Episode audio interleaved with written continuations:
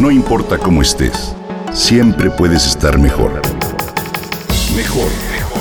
Con Reavivadas.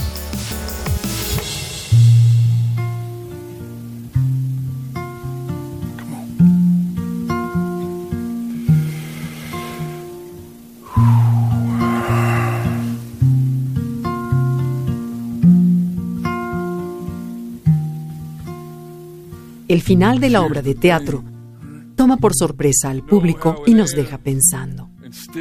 ¿Cuánta verdad y sabiduría contienen la mitología y las leyendas? Son un espejo para conocer las luces y sombras del ser humano. A diferencia de las obras musicales tradicionales en Broadway, Hadestown, ganadora de ocho premios Tony y considerada la mejor del 2019, no tuvo un final feliz mas sí aleccionador. Dos frases inesperadas en voz de todos los actores cierran la producción teatral. Esta es una historia muy triste. Esta historia es muy antigua, sin embargo, la seguimos repitiendo. Silencio total, fin de la obra y ovación del público de pie.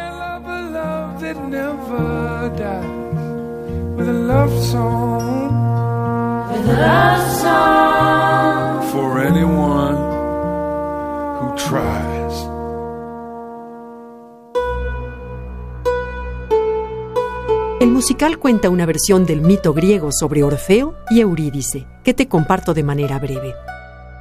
Orfeo, considerado el primer músico, poeta y autor literario que recuerde la historia, compone unos cantos tan hermosos que los árboles tuercen sus troncos e hipnotizados se inclinan a escucharlo. Los ríos detienen su curso y los peces asoman la cabeza para oírlo. Un día, Orfeo se enamora perdidamente de la princesa Eurídice. Se casan y durante varios años viven felices. Hasta que el malvado Aristeo, hijo de Apolo, la desea y se encapricha tanto que la persigue por todos los campos. Eurídice, al tratar de huir de Aristeo, pisa una víbora y muere. La pena que invade a Orfeo es tal que llora y entona canciones llenas de tristeza y amargura. Todos los dioses y las ninfas lo convencen de descender al inframundo para rescatar a su amada. Orfeo baja al reino de Hades y le canta con tanto amor a Eurídice que convence a los dioses del inframundo de regresarla al mundo de los vivos. Pero ellos acceden con una sola condición, que en el camino de regreso él camine frente a ella y nunca voltee hacia atrás. De hacerlo, antes de que la luz bañe a los dos por completo, ella regresará para siempre al inframundo. Orfeo estuvo de acuerdo y emprendió feliz el camino hacia la luz con su amada detrás. Durante todo el trayecto, que fue largo, arduo, lleno de retos y obstáculos, confió y mantuvo la vista al frente.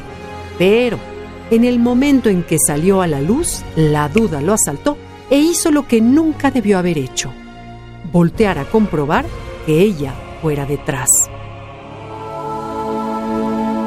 Pudo ver de Eurídice una sola pierna que había alcanzado la luz, mientras que la otra todavía permanecía en la oscuridad.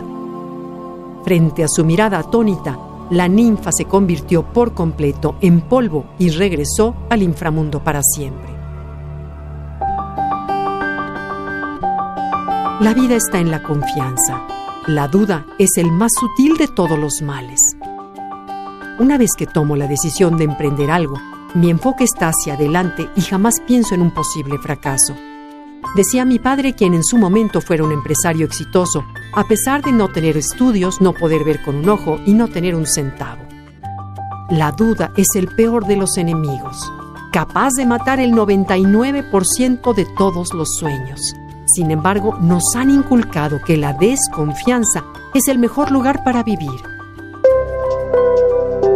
cuando permitimos que la duda entre en nuestra vida, construimos una casa a la que en el día colocamos ladrillos y durante la noche se los quitamos.